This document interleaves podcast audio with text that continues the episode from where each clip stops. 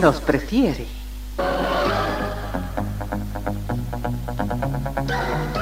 Somos RTC, la primera emisora deportiva del país.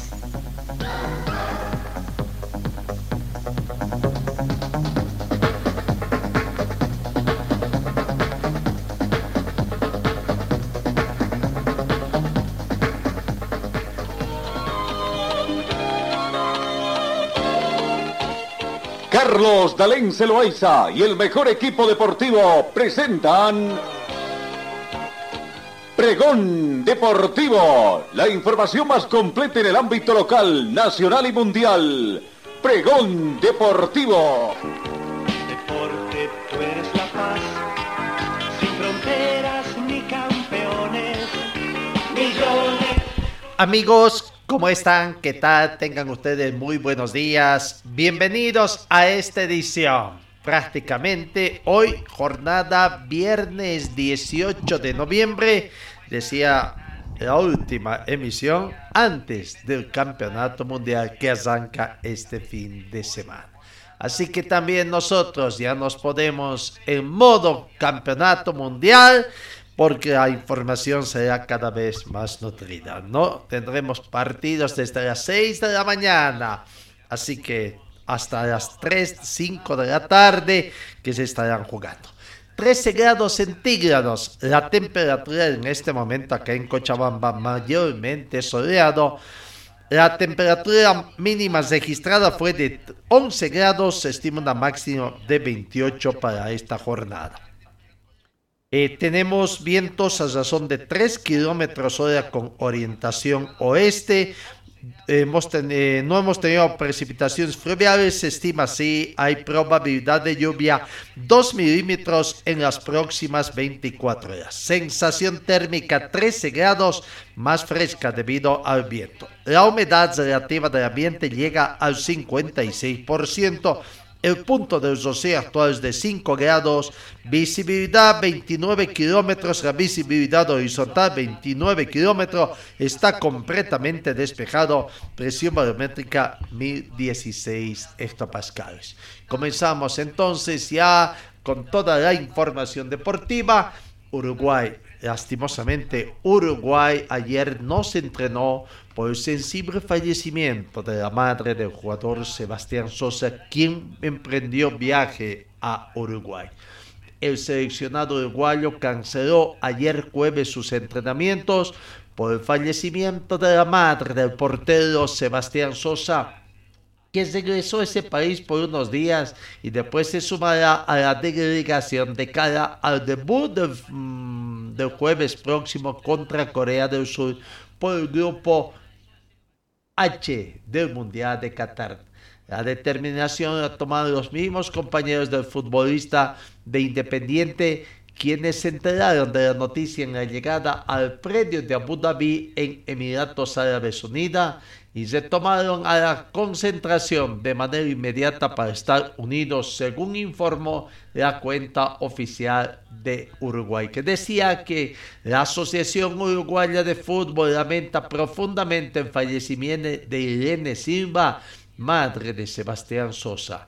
Acompañamos a Sebastián en este difícil momento y transmitimos nuestras condolencias a familiares y amigos. Que en paz descanse, decía esa triste noticia que tenía.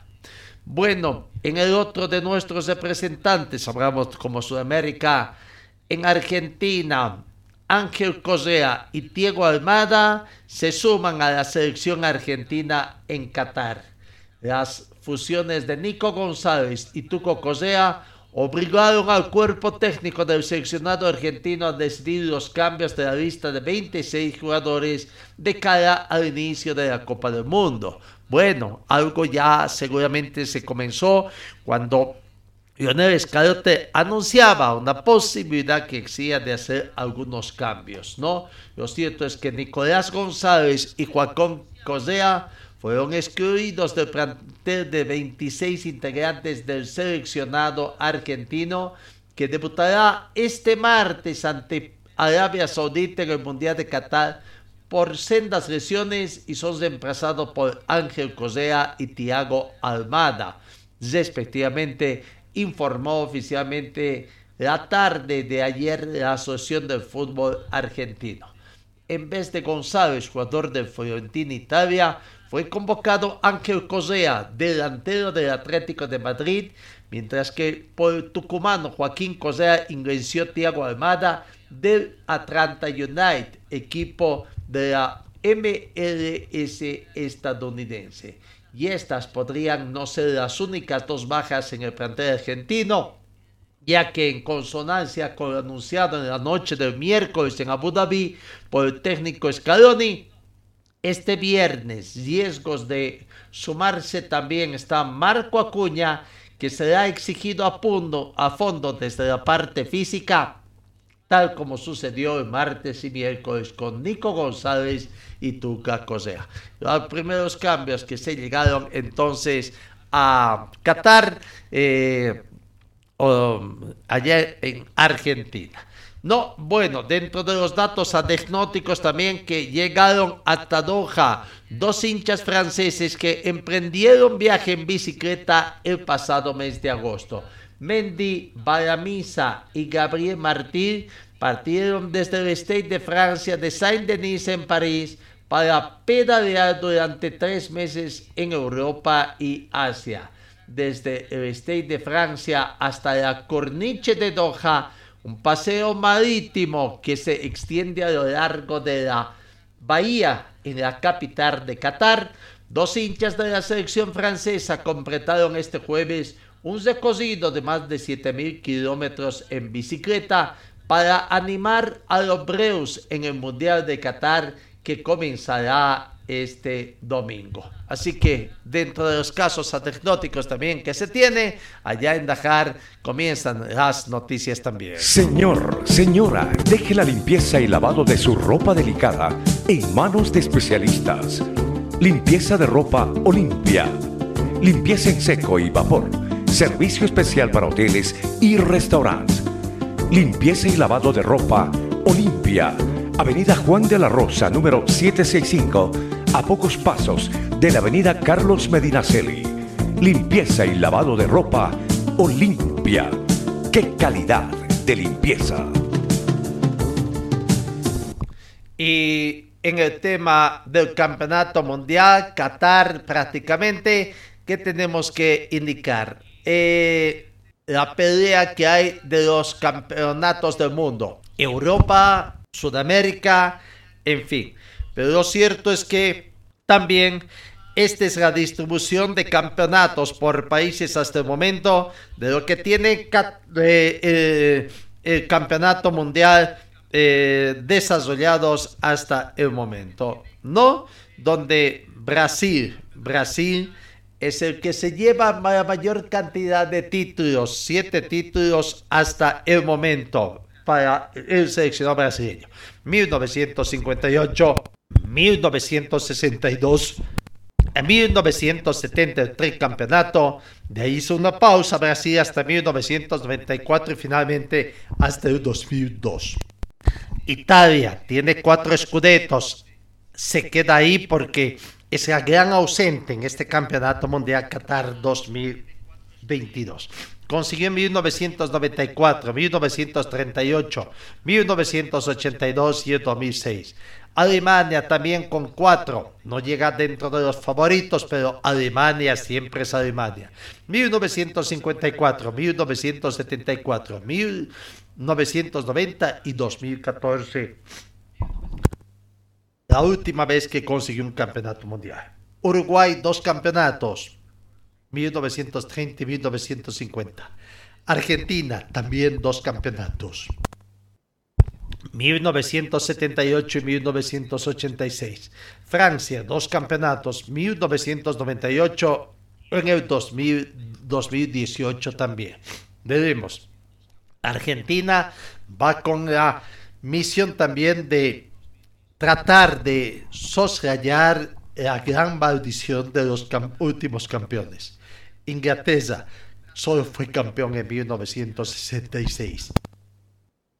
Y España, el último, también campeón en el dos, un solo campeonato, quiero decir, en el 2010. son los campeones del mundo prácticamente. Y ahora veremos si Brasil va por el sexto precampeonato, Alemania por su quinto pre, Uruguay, Argentina, Francia aumentan, Inglaterra España, o esta vez tendremos un nuevo campeonato del mundo. La Copa del Mundo Qatar 2022 ya prácticamente se pone en marcha este fin de semana. El domingo, ahí está toda la programación del, del eh, prácticamente del 20 de agosto y que todo termina en eh, el viernes, el sábado 10 de diciembre, ¿no? Sábado 10 de diciembre cuartos de final, pero todavía habrá más porque las finales, las finales se juegan prácticamente el 2 de diciembre, ¿no? 2 de diciembre. Así comienza la disputa de las finales y bueno, todo acaba, todo acaba el domingo 18 de diciembre. Prácticamente, ¿no? Domingo 18 de diciembre es la gran final del Campeonato Mundial Qatar 2022. No, la fase de grupos. Ahí están, recordemos, en el grupo A están Qatar, Ecuador, Senegal y Países Bajos. En el grupo B, Inglaterra, Irán, Estados Unidos y Gales. Grupo C conformado por Argentina, Arabia Saudita, México y Polonia. Grupo D, Francia, Dinamarca, Túnez y Australia. Grupo E, España, Alemania, Japón, Costa Rica. Grupo F, Bélgica, Canadá, Marruecos, Croacia. Grupo G, Brasil, Serbia, Suiza y Camerún. Y el grupo H, Portugal, Ghana, Uruguay y Corea del Sur. Así está lo que es este tema del campeonato mundial. Pero hablando también de, de la FIFA que ya se ha hecho conocer.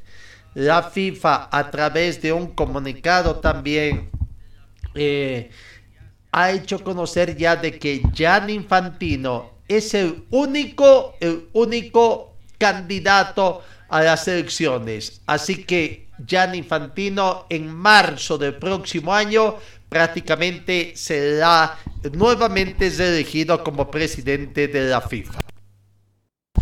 Gianni Infantino, reiteramos, único candidato a la presidencia eh, ítalo-suizo, actualmente con 52 años, buscará su tercer mandato al frente del organismo y para ello no tendrá rival alguno. Así que Recordemos que desde la Comenbol también, ya hace algún tiempo atrás, se ratificó de que van a respaldar plenamente, plenamente lo que es eh, em, la elección de Gianni Infantino. Eh, dentro de otros detalles, Qatar ha pedido a la FIFA prohibir la venta de cerveza durante el Mundial.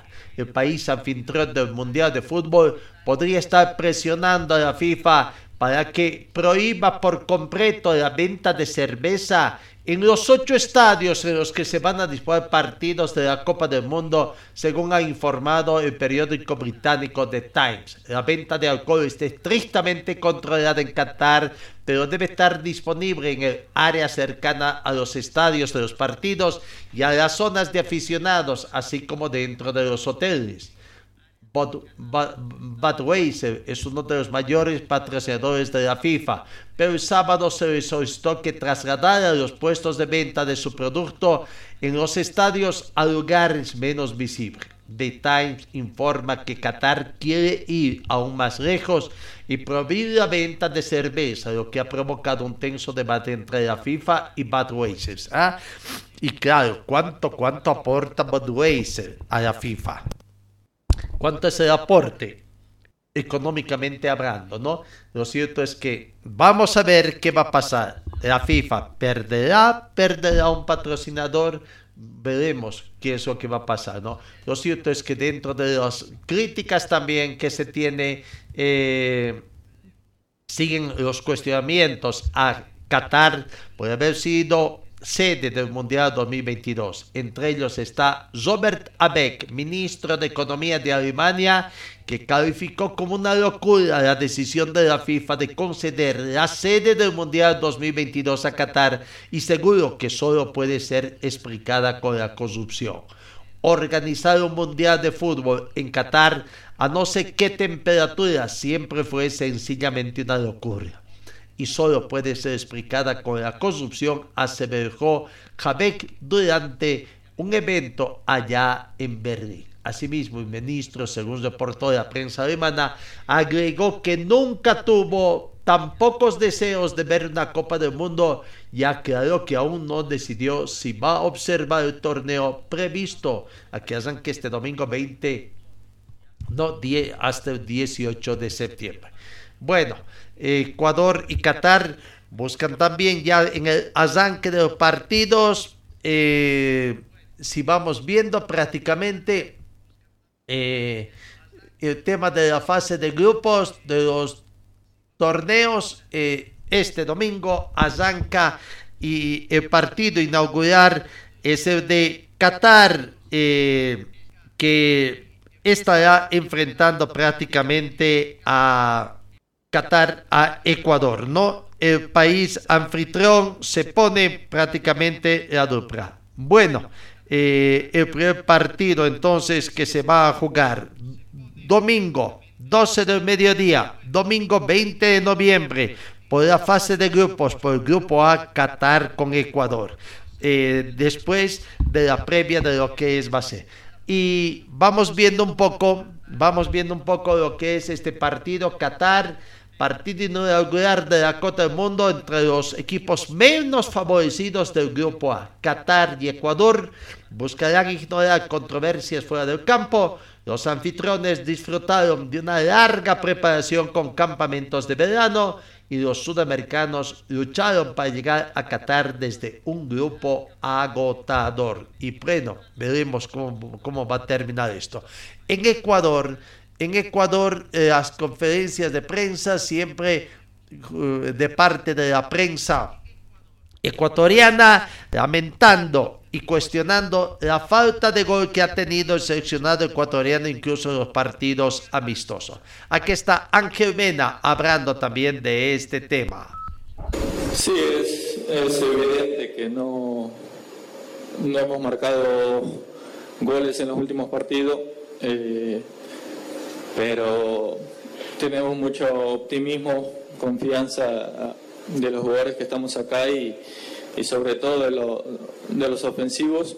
Sabemos de la calidad que hay y, del potencial que, tiene cada uno y para nosotros yo creo que este mundial es, es un desafío muy, muy lindo Estamos convencidos de que va a ser un gran mundial y, que cada uno va a cumplir con las expectativas que tiene, en este caso de, poder marcar goles, eh, en el caso de mío, en, el tema personal, eh, es lo que más deseo. Yo creo que Michael, eh, y, nuestro capitán también, Egner. Eh, así que en ese sentido, la verdad que estamos muy convencidos, seguros de que, de que va a ser un gran mundial y de que va a haber muchos goles. Gracias. Qatar, eh, en Qatar, Ecuador estará contra el mundo prácticamente, ¿no? Ecuador juega entonces en la apertura del campeonato mundial y después tendrá que hacer pausa hasta eh, el segundo partido, el segundo partido que tendrá que disputarse, ¿no? Después ya. Eh, ¿Cuándo tendrá Ecuador segundo partido está previsto para el viernes 25 de noviembre, cinco días después, cuando se enfrente a los Países Bajos en el segundo partido que tiene Ecuador en este campeonato mundial. Dentro de lo que es la incógnita de lo que acontecerá en la inauguración Qatar 2002, donde en este mundial, como nunca, han renegado estrellas como Shakira, Rod Stewart o Dura Europa que después de haber anunciado que estarán presentes, finalmente anunciaron que no estarán cantando en la inauguración del Campeonato Mundial de Fútbol Qatar 2022. Un campeonato que vive sumido a dos días prácticamente de su apertura en una gran incógnita sobre el plantel de artistas que acompañarán en la inauguración al cantante y bailarín surcoreano de BTS Jungkook, mientras figuras como Shakira, Duro Lipa o Rod Stewart han denegado públicamente de este evento. Así que veremos, veremos qué va a pasar con esta situación. Mientras tanto, ya nos aprestamos a vivir con esta canción oficial que es de eh, Qatar comenzar lo que es el campeonato mundial.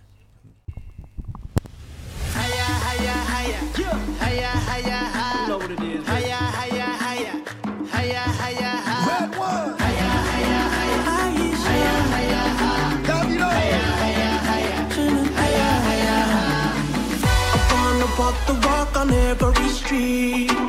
Up on a ball, I win the world on my feet. Hit every discotheque and I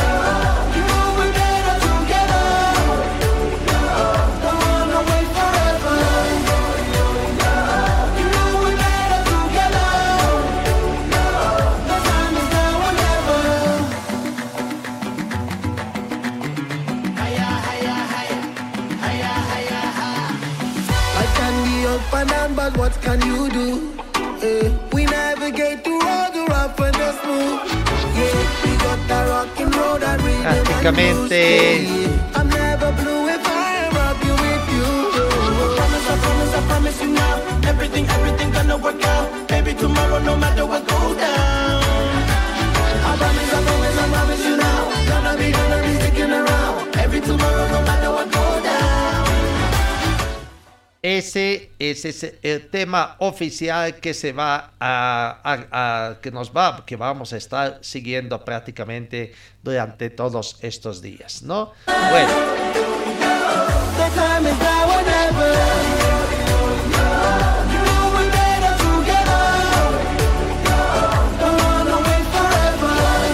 y como es característica también el tema de los campeonatos, siempre eh, que se estrena acá. Pero bueno, en paralelo a la celebración de la competición deportiva, varios conciertos de importancia, nombres de música, se llevarán a cabo también en la capital catarí, como Black mm, Pias el mismo día, 20 o de Zombie Williams el 8 de diciembre, según consta eh, a través de las agendas. También actuarán en diferentes fechas y recintos Alvin, David Guetta, Steve Oaki, Clyde David, Mayor Laser, Sud System y el español Omar Montes. También en la banda sonora oficial del Mundial, en esta ocasión, no hay una canción oficial, sino hay varias. Participan el colombiano Malú con Tuto, Daka y Aki. Así que, bueno, veremos toda esta situación que se va a dar acá. No, eh, Qatar, Qatar prácticamente ya está eh, a la vuelta de la esquina y ya, ya comienza todo. Eh, todo prácticamente eh, el anuncio. Bueno, amigos, ya el campeonato mundial prácticamente está comenzando. Comenzando y nosotros tratamos de brindar mayores informaciones en la que medida que vaya llegando la- las mismas, las mayores informaciones. Señor, señora, deje la limpieza y lavado de su ropa delicada en manos de especialistas. Limpieza de ropa Olimpia. Limpieza en seco y vapor. Servicio especial para hoteles y restaurantes. Limpieza y lavado de ropa Olimpia. Avenida Juan de la Rosa, número 765, a pocos pasos de la Avenida Carlos Medinaceli. Limpieza y lavado de ropa Olimpia. ¡Qué calidad de limpieza!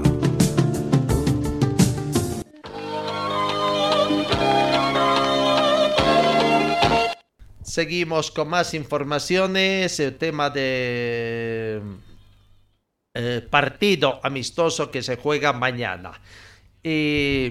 No sé si sorpresivamente eh, se había anunciado de que hoy viernes viajaría la delegación boliviana, pero en sí en las primeras horas de hoy, la delegación boliviana llegó a Arequipa, sede del partido amistoso que se tendrá el día de mañana a partir de las 19 horas con 30 minutos, ¿no? Así que ya eh, eh, prácticamente Bolivia ya está allá en Arequipa para ese partido amistoso, repito, que, que se tendrá, ¿no? Perú con Bolivia. Vamos a ir viendo también, vamos a ver si es que Perú va a presentar la misma alineación que presentó para frente a Paraguay, ¿no? Con Pedro Gallese, Miguel eh, Araujo, Carlos Avices, eh, Alexander Calles, eh, Marcos López, también Wilder eh, Cartagena, Pedro Aquino, Christopher González, José Rivera, em, em, Brian Zeina y Alex Varela. Esa fue la alineación prácticamente titular del seleccionado peruano que enfrentó a la selección paraguaya y con victoria de un tanto con, contra cero. Eh, bueno, decía que la selección boliviana eh, ya llegó pasada la medianoche a Arequipa, ¿no? Ya está ya. Ayer, bueno, el presidente eh, de la Federación Boliviana también emprendió viaje ya a Qatar para estar el domingo. No se estima de que entre esta noche y mañana estará llegando a Qatar para ser partícipe del acto inaugural también.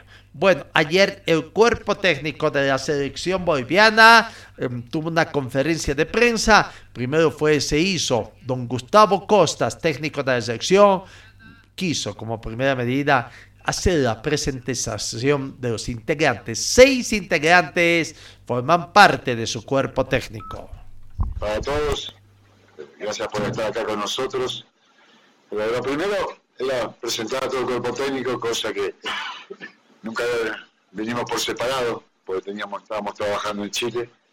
Entonces presentarles a todos, que cada uno se presente. Bien.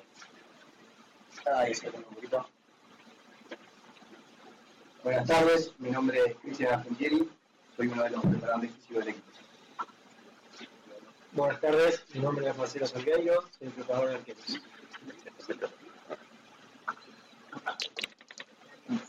Buenas tardes, Omar Ponzo, soy asistente técnico. Hola, hola, buenas tardes, soy Federico Costas y soy preparador físico. Gonzalo Costas, eh, analista de video. Y bueno.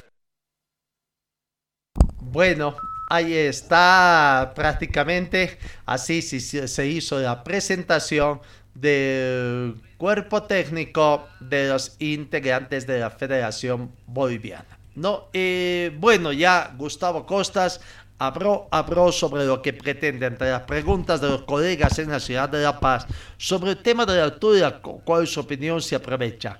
Prácticamente el técnico eh, Gustavo Costas manifestó de que quiere tener una selección que no dependa, que no dependa del juego de la altura. Aquí está Gustavo Costa hablando sobre la forma de juego que pretende tener, sobre todo comenzando en el partido de mañana. Su debut al mando de la selección boliviana.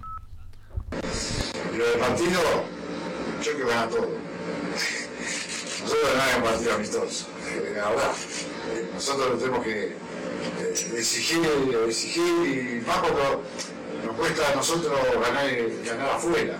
Nosotros tenemos que sacar eso, tenemos que sacar. Como dije la otra vez, le voy a empezar la pregunta, disculpame, eh, nosotros tenemos que estar pensando que la altura, que la altura, la altura. Nosotros tenemos que competir, porque competimos más. Y si vamos a llegar a un vamos a competir, no vamos a competir en un mundial en la altura. Entonces nosotros tenemos que tener eh, de hacer alguna selección, seguro que la altura no, claro, seguro, y tenemos que sacar ese fruto, claro, no soy, no soy boludo de decir eso, disculpe la palabra, eh, pero nosotros tenemos que hacer una, selección que compita en todos lados, en cualquier lado. Eh, entonces, no, no depender de la altura, porque ¿qué pasa? Nosotros venimos a la altura, perdemos partido en la altura, empatamos partido en la altura y ya el jugador, ya decimos, o el hincha, o usted, o yo mismo, decimos, oh, ya está, ya perdimos los puntos, ya no entramos. No, entonces tenemos que ir a Argentina, tenemos que ir a ganar y tenemos que ir a ganarla, o a Perú, a donde vayamos. Nosotros tenemos que tener esa mentalidad. Decir, no decir la altura, la altura, pues hasta mis amigos me dicen, ¿qué es la altura? A mí no me importa. Si tenemos que sacar el beneficio, vamos a tratar de sacar el beneficio. Nosotros, nosotros tenemos que hacer una selección que compita, que vaya y que gane, y que tengamos que ir a conseguir puntos afuera, a donde sea. Y tenemos que ir ahí, tenemos que ser ganadores, tenemos que cambiar esa mentalidad, ¿eh? que no podemos ganar afuera. No sé cuántos años hace que no. Ahí me asusté el otro día cuando me dijeron los años que se, que se llega. No, tenemos que cambiar la mentalidad. Que nos va a costar, sí, nos va a costar, yo no le voy a decir, yo no le voy a decir de un día para otro, vamos a, a cambiar, sí, le, le estaría mintiendo. 26 años. 26 años, por eso. ¿eh? Eh, entonces no, no podemos nosotros pensar eh, nada más en la altura. Nosotros tenemos que pensar en armar una selección, una selección que compita, una selección que vaya, eh, que juegue igual, igual. Eh, entonces, eso, a eso vamos nosotros. Yo, y, como- disculpa que me fui de la pregunta, ¿eh? Pero es algo que quería decir, porque yo siempre, a mí me pasa con mis amigos que me lo dicen, entonces yo que, que quería mandar ese mensaje para todo Bolivia. ¿no? Ahí está la palabra del técnico Gustavo Costas, ¿no? Eh, en cuanto el partido, hay algunas situaciones de que Costas tiene algunas dudas todavía en su seno, la misma que pasaría por jugadores que ocuparían la posición de lateral. Sin embargo, sin embargo, Guillermo Vizcaya podría ser portero prácticamente que esté ah, allá eh, en el pórtico, ¿no? Medina, Zoca, eh, es por el momento los que podrían estar como los laterales, en- no eh, Jusino y Sagredo, o mm, estaba Jusino y Jaquín también eh, dentro de los posibilidades de los centros, pero parece que Jusino y Sagredo serían los, los centrales. Villamil, Justiniano y Villarreal en medio campo, Miranda, Samir Baki, Marcelo Mantis, quien estaría comandando la parte ofensiva. Veremos, veremos si es que así va a ser la gestión. Con algunas dudas, reiteramos acá. Por otra parte, en la conferencia de prensa, ayer también se hizo una explicación o, se dio a conocer a través de Gonzalo Costas, el analista de video, integrante del cuerpo técnico, todo el trabajo que se está desarrollando y el trabajo que viene de aquí en adelante, después del partido amistoso, donde finaliza este primer microciclo a la cabeza o al mando de Gustavo Costas. Bueno, eh, buenas tardes de vuelta. Vamos a, nosotros el trabajo lo dividimos en fases, como bien dijimos al principio, eh, cuando se presentó el proyecto eh, a la dirigencia y, bueno, también a, a los medios. Entonces, arrancamos por la fase cero, que son los objetivos que, ya tenemos cumplidos. Eh, en primer punto, el recorrido y conocimiento del territorio nacional en nivel de predios deportivos, hotelería, materiales, tecnología y staff. En segundo punto, visorías en divisiones menores con sus respectivos modelos de trabajo.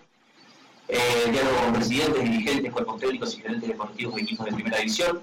Análisis grupal de los efectos y virtudes visualizados a nivel de estructura y organizativo.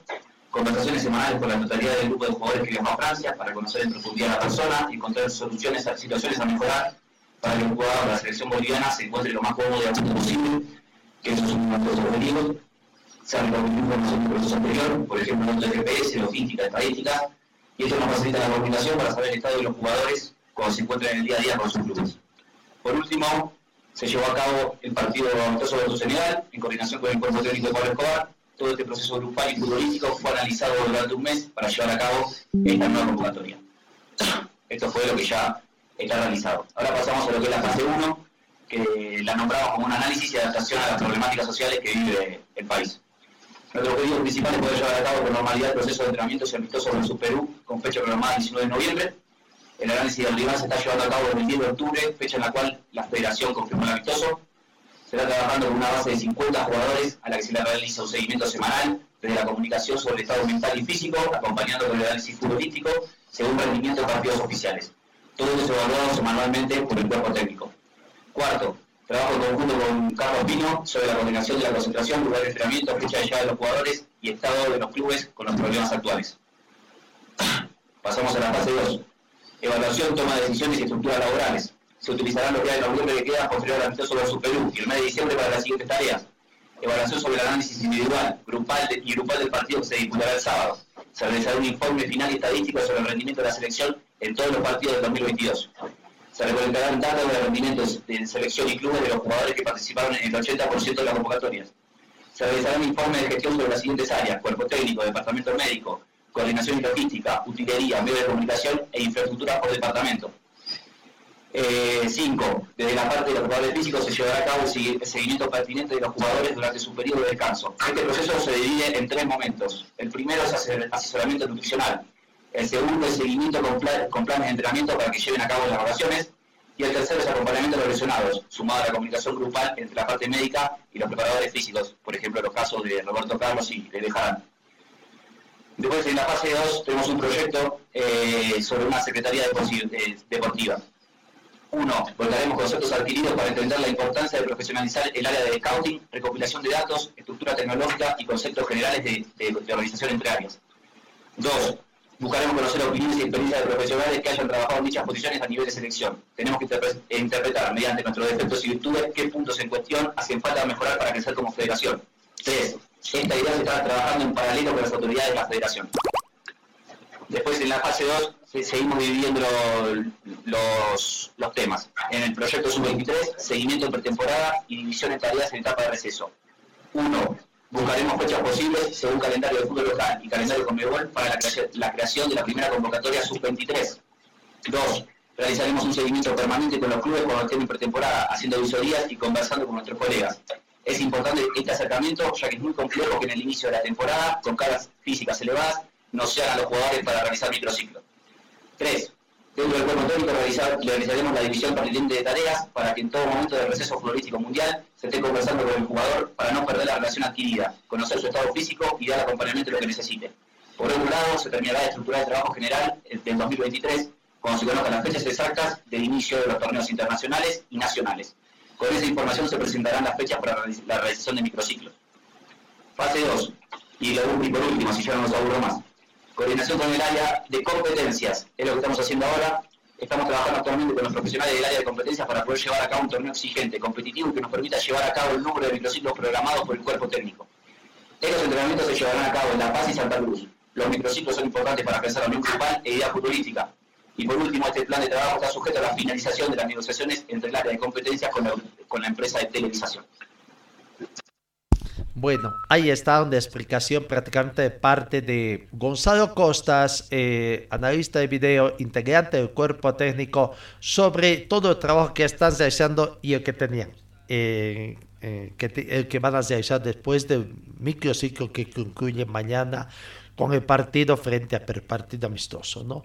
Eh, se ha saltado de que se está trabajando con la dirección de competiciones. ¿Será que parte del cuerpo técnico esas eh, situaciones que han creado como novedosas, novedosas en el, en el fútbol? No tiene nada de novedoso, ¿no? Pero sí para el fútbol boliviano porque promedio, promedio, edad promedio de prácticamente del debut son los 23, 24 años, del debut de los futbolistas bolivianos en el fútbol profesional algo que en otros países está en los 16, 17 años, 19 años, no jóvenes.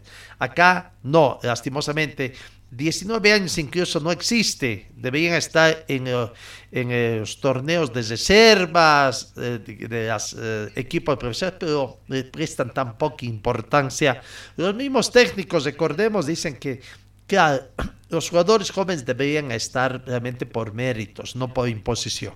Y aprender a bajar de sub-20, sub-19 a sub-17, incluso veremos. Ahí si no se trabaja, debería comenzar a trabajarse. No por comenzar a exigir que jueguen jugadores escateros, sino por comenzar a trabajar en divisiones inferiores. Si quieren que haya competitividad, deberían pensar en campeonatos. ¿Será que eso están queriendo hablar? Veremos en qué va a consistir. Bueno, decía que la selección boliviana ya está en, en Qatar prácticamente. o en Arequipa, donde se va a jugar. Y bueno, ayer no hubo contacto con la prensa, prácticamente eh, se cesó entrenamientos en el estadio Miraflorino. Y bueno, aquí está la palabra de Jairo Cuellar. Tiene pocas probabilidades de jugar este partido. Aparentemente, eh, Vizcaya, Vizcaya será el partido titular y veremos si Cordano puede entrar en algún momento del partido. Y pero Jairo, John Jairo Cuellar es el tercer portero convocado en este microciclo. Nuevamente buenas noches. Nada, feliz, muy contento de volver a estar presente en la verde. Siempre es un orgullo vestir la verde. Nada, seguimos trabajando, tanto como Billy como Cordano. El que le atajar va a ser de la mejor manera para defender los tres arcos de Bolivia. Ya, te sientes muy motivado por esta convocatoria. eh, justamente el profesor nos decía, ya estabas de vacaciones, pero a la verde nunca te dice que no. Y eso es un reflejo claro de tu persona con la responsabilidad que tienes con la selección boliviana de llegar en estos días. Sí, no, nunca, nunca quise ir no a la verde. Como decís, estaba de vacaciones, estaba lejos, pero me di la forma de llegar. Y nada, estoy acá presente, vamos a trabajar para ganar la confianza del profesor y ganar un puesto. John, que hay que cuidar de una selección peruana que tiene un ataque de lujo. Lo han sufrido varias selecciones y lo han visto también en eliminatorios. No, eso vamos a ir trabajando entre el curso de día. Estamos mirando videos y un montón de cosas para, para tenerlo bien trabajado, para llegar bien al partido. John, me imagino que el, el roce de, de selección te ayuda mucho a vos y también para, para tu carrera, más con lo que se habla de que puede llegar a Bolívar. Me imagino que es mantener un nivel para seguir siendo convocado y esto de cara a las eliminatorias también. Sí, no, sobre todo mantener el ritmo. El trabajo de la selección siempre va a ser muy distinto a lo del tu club. Así que vamos a agarrar la mejor, el mejor ritmo que debe sí para estar 100% activo.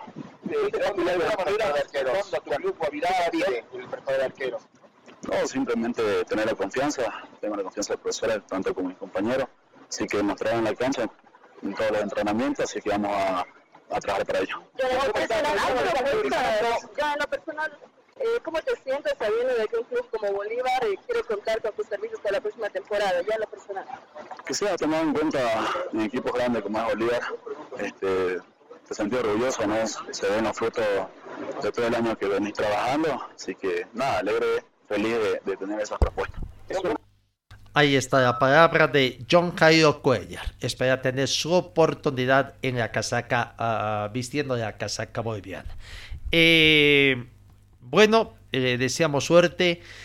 Eh, se ha conocido en las últimas horas de que Bolivisión, Bolivisión llevará adelante la transmisión de ese partido Perú con Bolivia, ¿no? Así que los que quieren ver a través de la tonta Vicenta, ver eh, ese partido de televisión. Bueno, cambiamos el panorama informativo.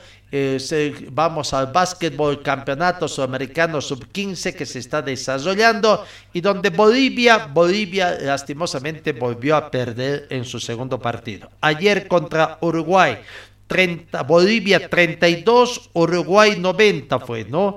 Parciales, 11-21 el primer cuarto.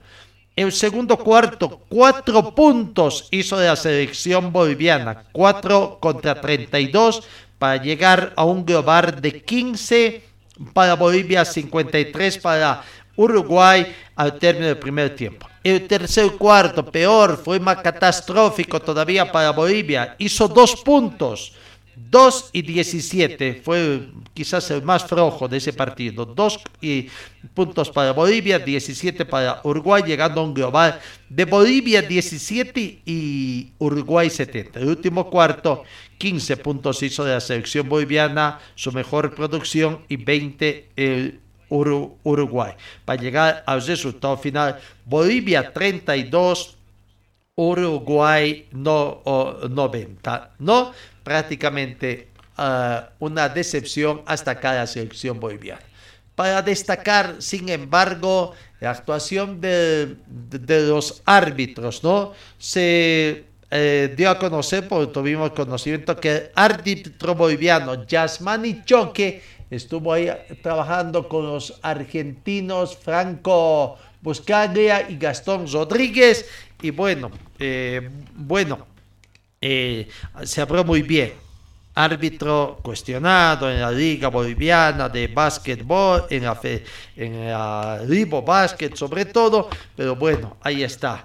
No cuánto nos alegra de que por lo menos en este aspecto se haya dado.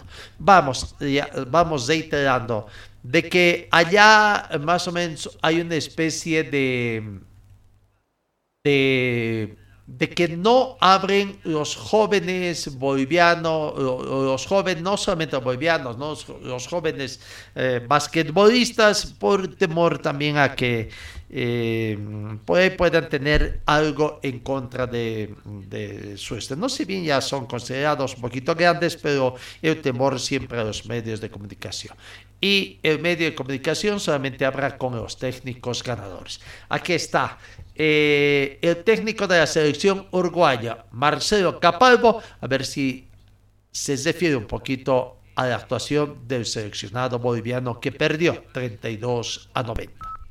Bueno, a ver, eh, a veces es difícil un poco transportarse lo que pasó en esta primera fase con lo que viene para adelante, porque seguramente lo que viene para adelante va a tener capaz un poco más de complejidad, ¿verdad? Pero me parece que la intención está por encima de, de lo que podamos encontrar. Entonces, yo creo que hemos logrado tener una rotación altísima de jugadores que nos ha permitido jugar con 12 jugadores todo el todos los partidos, este, mantener una intensidad de juego, defensiva. Hoy intentamos, ya después que el partido estaba abierto, ir un poquito más atrás porque lo siento así, me parece que no, tanta diferencia me parecía que no sumaba tanto. Este, pero creo que yo que, el equipo va entendiendo la forma. Nosotros somos un equipo, todos los equipos de formativa de Uruguay, eh, no tenemos grandes eh, talentos físicos que nos permitan desarrollar un juego soportado en base a un juego individual.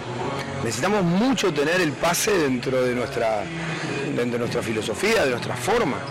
Eh, tomar decisiones rápidas en poco tiempo, pero necesitamos que el pase como forma de comunicación sea una herramienta. Y estos chicos me parece que, viste que tener a veces clases que son algunas te entienden más, otras menos, y esto te la, tienen un poquito más integrada. Y se llevan muy bien, y, creo que fue un mecanismo hasta para construir su propia eh, amistad quizás, ¿no? El pasarse la pelota. Y lo intentan hacer. Bueno, a medida que empiece la, empieza la complejidad a veces es más difícil. Nosotros vamos poniendo el objetivo, pero nada, me parece que va por ahí. Hablando de lo que viene, ¿se ilusionan para mañana teniendo en cuenta que el rival es Argentina? con esta regularidad que estás marcando, con esta intensidad, con este buen juego que están teniendo? Eh, nosotros sabemos que vamos a enfrentar eh, de ahora en más a países que son potencias. Argentina es una potencia. la talla nomás que tiene Argentina, nosotros hemos dado vuelta al país de arriba para abajo y nos encontramos un chico de dos metros. Esa es la realidad. Eh, bueno, vamos a enfrentar un país, bueno, pero vamos a ir a tratar de sacar, sabiendo que, bueno, que tenemos un gran rival adelante, vamos a ir a intentar hacer nuestro juego eh, de la manera que nosotros y, tratando de la identidad que queremos, eh, de seguir eligiendo cómo ganar y cómo perder, ¿verdad? Tratando de buscar ese objetivo. Bueno, gracias y felicitaciones. Bueno, muchas gracias y un saludo a todos Uruguay. Bueno, ahí está la palabra del técnico de la selección uruguaya sub-15 de básquetbol, Marcelo Capalvo, ¿no? Buscan allá en Uruguay. Y eso que los rioplatenses tienen una conquista alta y fornida buscan muchachos de 15 y acá en nuestro país ni qué decir, ¿no? Ni qué decir de acá de lo que va a acontecer. Bueno, eh, vamos a ver. Eh, Bolivia em, hoy cesaría su participación frente a Ecuador, recordando que en el primer partido contra la Argentina eh, Bolivia perdió por 43 a 111. Argentina 111, Bolivia 43. Argentina en el primer partido venció a Ecuador. Prácticamente hoy jugarían con Uruguay para definir quién es primero y quién es segundo. Y Bolivia em, eh, prácticamente por la despedida frente al seleccionado ecuatoriano. Ojalá le vaya bien a, a Bolivia en este partido prácticamente. Eh, no, en su último partido del Sudamericano de Básquetbol Sub-15. Señor, señora, deje la limpieza y lavado de su ropa delicada en manos de especialistas. Limpieza de ropa Olimpia. Limpieza en seco y vapor. Servicio especial para hoteles y restaurantes. Limpieza y lavado de ropa Olimpia. Avenida Juan de la Rosa, número 765, a pocos pasos de la Avenida Carlos Medinaceli limpieza y lavado de ropa Olimpia. ¡Qué calidad de limpieza! Hoy el fútbol vuelve acá a Cochabamba prácticamente con los partidos de la Copa Simón Bolívar. Hoy partidos de ida, Copa Simón Bolívar. 3 de la tarde juegan eh, Vaca, eh, Moré, perdón, Libertad Grama Moré con 24 de septiembre. Y a las 17 horas con 15 minutos, Vaca 10 con Destroyer. Partido de ida. Los partidos de vuelta se van a jugar el próximo mar, lunes. El próximo lunes prácticamente, ¿no? Se estaría jugando los partidos de vuelta. Veremos cómo va, va a, a ver acá. Eh, Libertad, eh, bueno, los equipos ya están acá en Cochabamba, Libertad Mamoré prácticamente.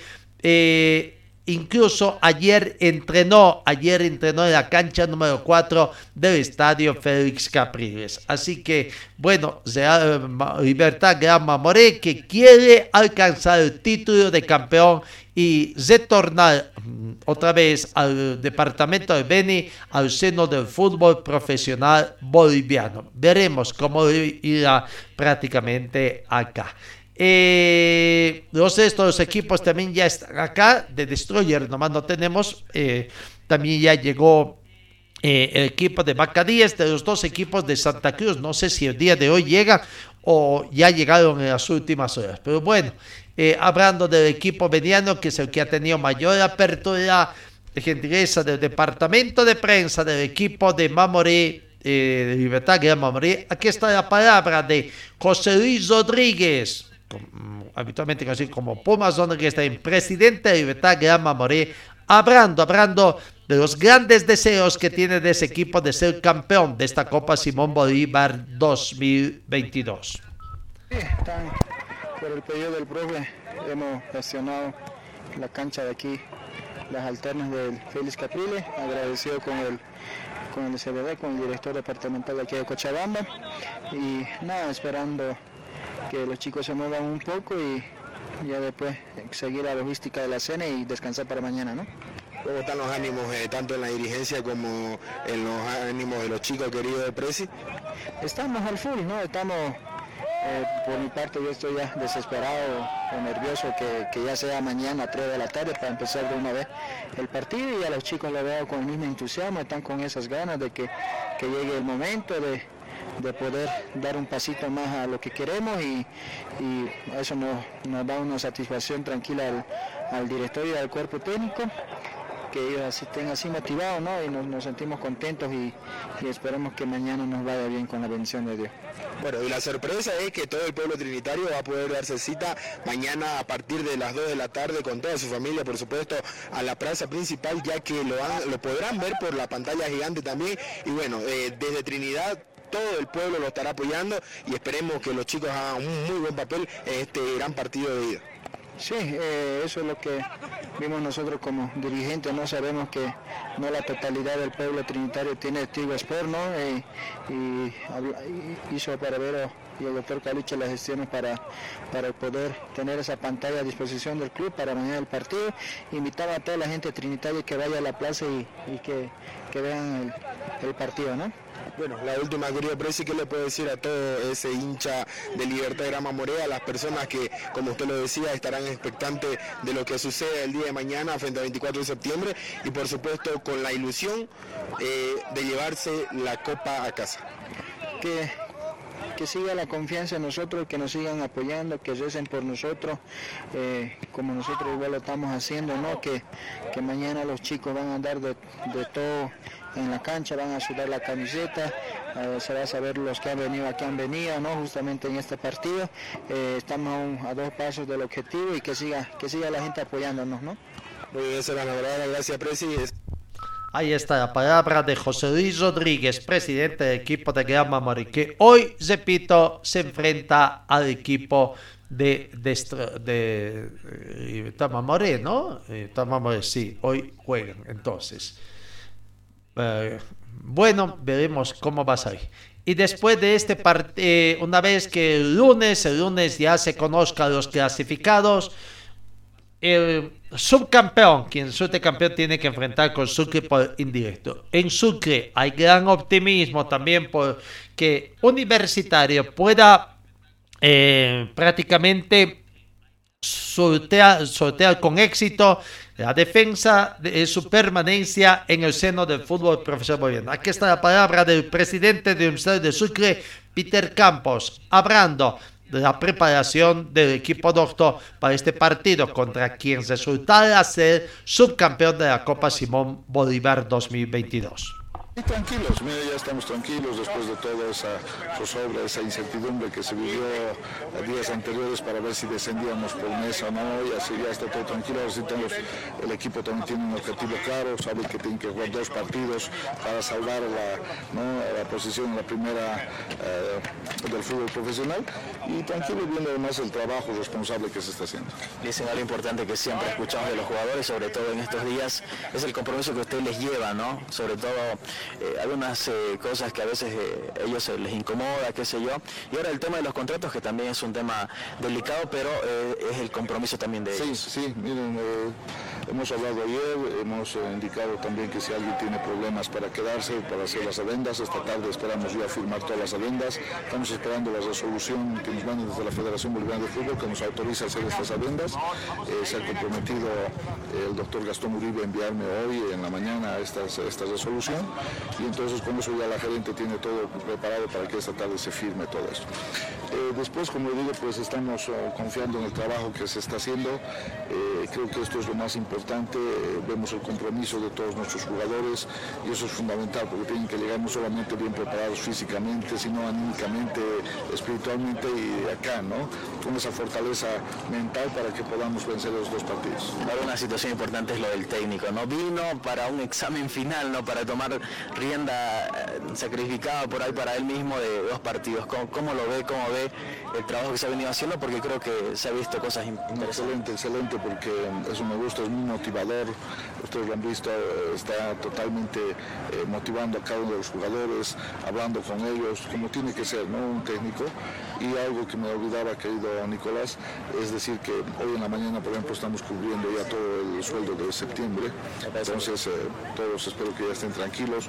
Ahora tenemos que ver hasta fin de mes de pagar octubre. O sea, desde el día estaríamos al día, ¿no? Es al día algo- algo que no se ha visto en muchos otros equipos que les deben cinco meses, seis meses y demás. Entonces, nosotros eso eh, nos enorgullece realmente haber hecho ese manejo económico, administrativo eh, de la mejor manera posible y que todos estén contentos. Hemos tenido algún pequeño desfase, un rechazo, pero miren, hoy día hemos, eh, en la mañana estamos saldando ya la cuenta de sueldos del mes de septiembre, así que podríamos decir que estamos al día. ¿no? Tremenda tranquilidad le dio sobre todo para llevar esto al hincha que, que, bueno, siempre es parte ¿no? de, la, de la palabra de los jugadores. Eh, le termino con esta, con la ultimita. Eh, lo que es el, el equipo universitario, el, el hincha eh, se, se hace sentir en las redes sociales, necesita salvar esta categoría, le dicen, y hay que darle la tranquilidad necesaria. ¿no? Sí, decirle a los hinchas que más bien ahora necesitamos de su apoyo, ahora necesitamos de ese aliento. Estamos preparando este fin de semana un partido amistoso. Eh, lamentablemente no hay equipos ya que están disponibles, entonces vamos a hacer con la reserva, ¿no? Para que sea nuestro espacio, porque es un buen equipo de la reserva, también muy fuerte, y ver además el planteamiento táctico que tiene ya el profesor Arguello. Invitamos a toda la prensa también que sea presente, a toda la hinchada, a la población que venga a ver, ¿no? Va a costar 10 bolivianos la, la entrada. 10 bolivianos cobrará entonces entre el equipo titular y el equipo de reservas, el profesional y el equipo de reservas, habrá ese partido de preparación para no hay rival prácticamente todos en el fútbol boliviano, a no ser que en la asociación de Choquisaca o ya habrán acabado también. Bueno, ahí está la palabra del presidente de universitario del equipo doctor universitario de Sucre, Peter Campos, hablando. Bueno, eh, en el tema de los equipos profesionales, que, la- que van a pasar en la Copa Libertadores de América 2023. Bolivia 1, Bolívar va anunciando a través de sus plataformas sociales de que tienen interés de contratar a Johnny Fernández y Ramiro Vaca. No, Eh, ya contrataron al técnico Beñat San José. eh, y bueno, ahora van mostrando interés por jugadores, ¿no? Así que veremos qué va a pasar. Bolivia 2, Die Strong también anunció a Quiroga la primera contratación. Habrá que ver. Bo- Bolivia 3, Always Ready, que va a, a fase 2. también ha hecho conocer ya varias incorporaciones, es uno de los equipos que más se ha estado moviendo, ¿no? Y Nacional de Potosí, Nacional de Potosí, que es Bolivia 4, también ha hecho conocer, ya va, va haciendo noticias. Renovación de jugadores, eh, las nuevas incorporaciones comienzan a dar la bienvenida a Cristaldo, goleador, jugador paraguayo, mediocampista y desde años, marcador eh, boliviano, marcador lateral. ¿no? Eh, prácticamente las dos nuevas incorporaciones que hace eh, Nacional Potosí y que además ya se ha confirmado la contratación de su técnico, de un nuevo técnico, el jugador eh, o el exjugador de fútbol Víctor Hugo Andrada. En, en, en, en Strongest, en eh, todo indica de que no habrían llegado, no habrían llegado a, a, a llegar con el técnico Claudio Viacho. Bueno, aparentemente el tema económico, eh, ya no por temas económicos, ya no sería, sin embargo, dicen que eh, habría, habría muchos, muchos eh, deseos de seguir gritando y van a ver qué, qué eso que es. La Comembol todavía no ha oficializado la clasificación de los equipos bolivianos tanto a la Sudamericana como a la Copa Libertadores de América, ¿no? Y decía, decía el tema de Die Strongets, de Die Strongets, que bueno, eh, está viendo. Eh, se abra, se abra, se, eh, decíamos ayer de que Dalcio Giovannoi se dio la carta de espada, pero también hablan de que la posibilidad de que lleguen otros técnicos como Mauricio Soria, habrían tenido conversaciones eh, también y veremos, veremos qué va a pasar, quién más puede hacerse cargo de The Strongest. Eh, no, eh, Mauricio Soria que también no habría llegado a un acuerdo económico con este. Vamos, en el tema de los que clasificaron a Copa Sudamericana 2022 de los equipos bolivianos, los equipos cruceños, Oriente Petróleo, solamente son anuncios de jugadores que han terminado su contratación y han decidido no irse más. Eh, se abre la posibilidad de que se contrate a Junior Sánchez, pero todavía no estaría nada claro. Brumming, Brumming, al igual que en Bitterman, más preocupados por tratar de pagar sus deudas para evitar eh, de que eh, se le quiten puntos también, ¿no? Pues ya sería para el próximo campeonato o será para el presente campeonato. O será que va a haber modificaciones en la tabla de posiciones. ¿Qué pasa si a Brumming le quitan puntos en el presente campeonato? Que ya terminó para el fútbol boliviano, pero la Comenbol todavía no anuncia. ¿No? Guavirá también no tiene técnico. Dicen que posiblemente el ex técnico de Nacional Potsi pueda arreglar con Guavirá. Eh, han anunciado alguna incorporación como la de Iván Guayuata, pero también la salida de otros jugadores, entre ellos David Zobres, una de sus principales figuras, ¿no? Y la mayor preocupación, la mayor preocupación es acá en Palma Flor. Una serie de situaciones inciertas todavía, por cierto, simplemente el hecho de que va a haber transferencia, no es venta, es transferencia. ¿Y cuál es la diferencia? ¿Me pueden decir? Significativamente de la definición entre venta y transferencia. Son sinónimos. Pero ¿qué es lo que Claro, en el tema de eh, como venta, hay venta al contado, hay venta a crédito. En la transferencia, ¿qué es? Transferencia gratuita hablan de que podría ser una transferencia gratuita de un equipo que valdría, tendría más o menos de 7 millones, pero que van a hacer una transferencia gratis, que esto es invasión impositiva. ¿Ah? ¿Qué pasa? Pero va, como eh, mm, eh, mm, partido gobernante, sea, que maneja todo el país, ¿será que es para fines impositivos, evadir impuestos, de hacer hablar? ¿Cómo están haciendo? La Federación Boliviana va a aceptar este tipo de cambios sin más ni menos. Se va a tener que convocar a elecciones para que elijan a otro presidente. Eh, dice que primero van a elegir presidente y después el nuevo presidente es el que va a tratar de hacer cambio de nombre ¿Cómo va a ser?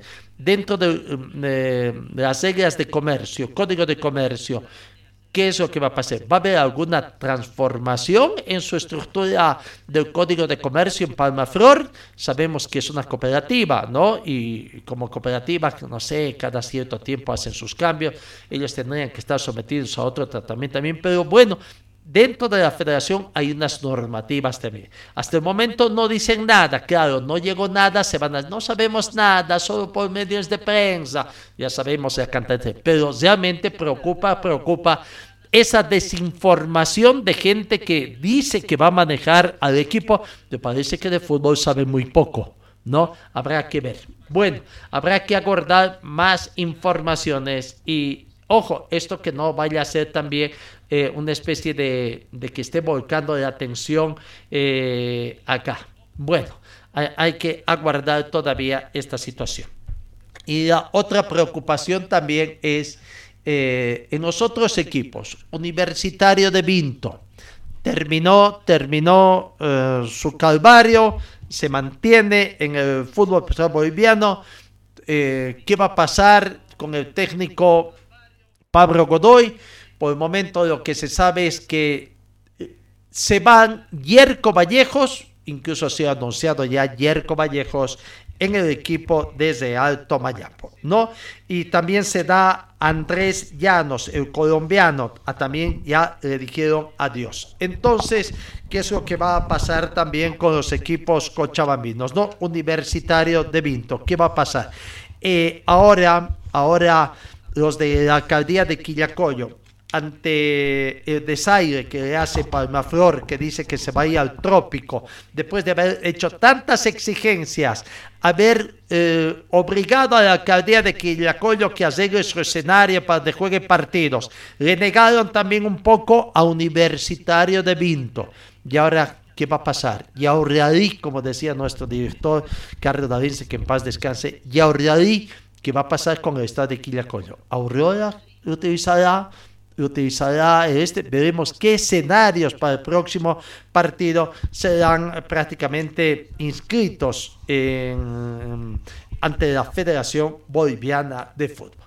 Bueno, eh, decía también que de Alto Mayapo ha anunciado ya, la bienvenida a Yerko Vallejos, por lo que ya prácticamente deja también eh, eh, un diverso evento a quien ya le dio.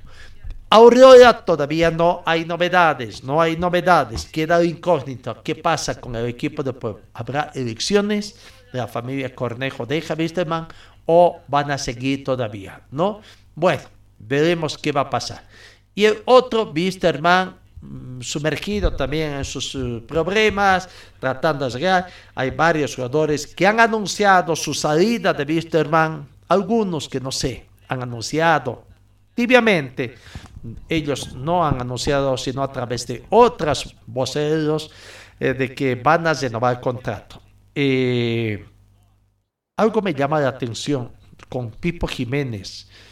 Parece que va a contraer nupcias con su esposa. No sé si habría contraído, pero algo sé de que por ahí se va a casar oficialmente. Y acá en Bolivia, o es que quiere tener un matrimonio acá con la ley boliviana también. Habrá que ver, no con su señora esposa, con su mujer.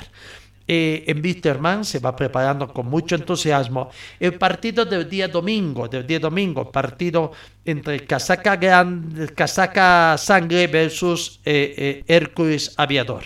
Ha pedido el comité organizador de ese partido que no se transmita este encuentro, ¿no?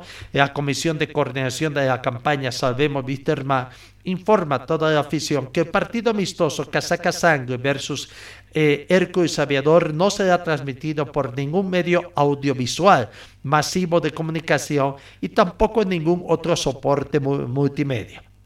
Agradecemos infinitamente a todos los programas deportivos que ofrecieron transmitir este emblemático partido. Sabemos que su intención es noble, generosa, de buena fe y pero encarecidamente les pedimos que por favor no transmitan el partido porque de esa manera eh, o de esa forma contribuirán a que Félix Capriles se llene y se logre una importante recaudación.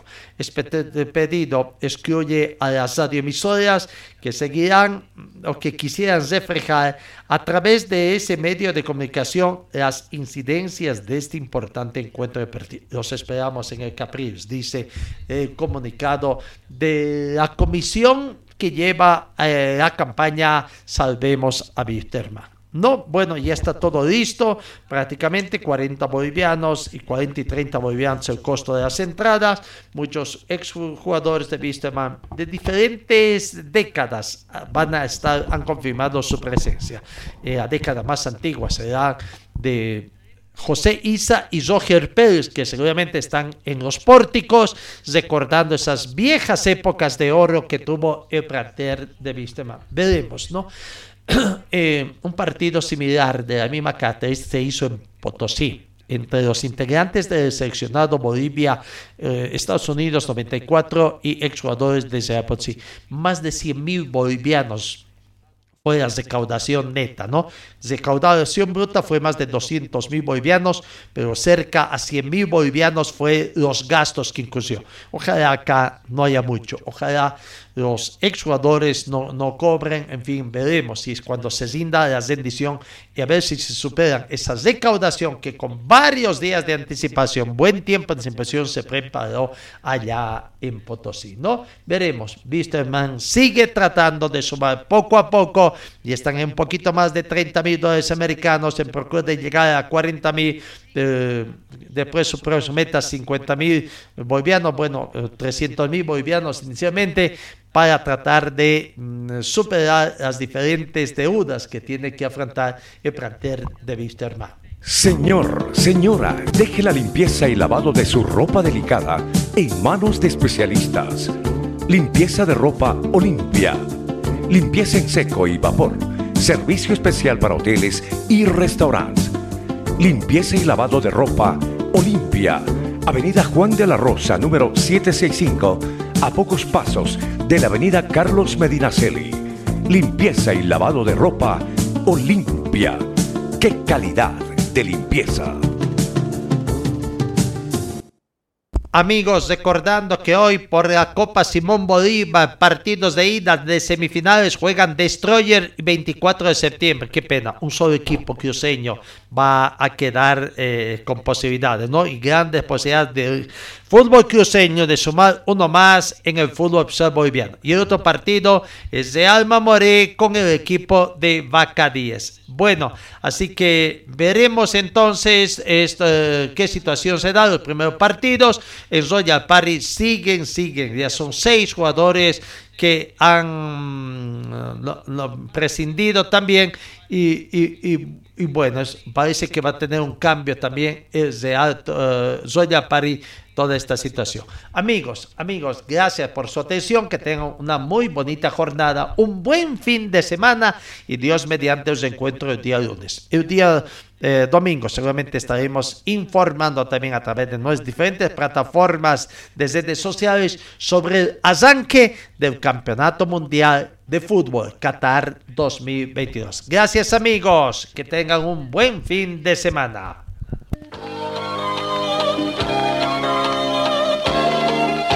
Fue el equipo deportivo de Carlos Dalén Celoaiza que presentó Pregón Deportivo. Gracias al gentil auspicio de nuestras casas comerciales.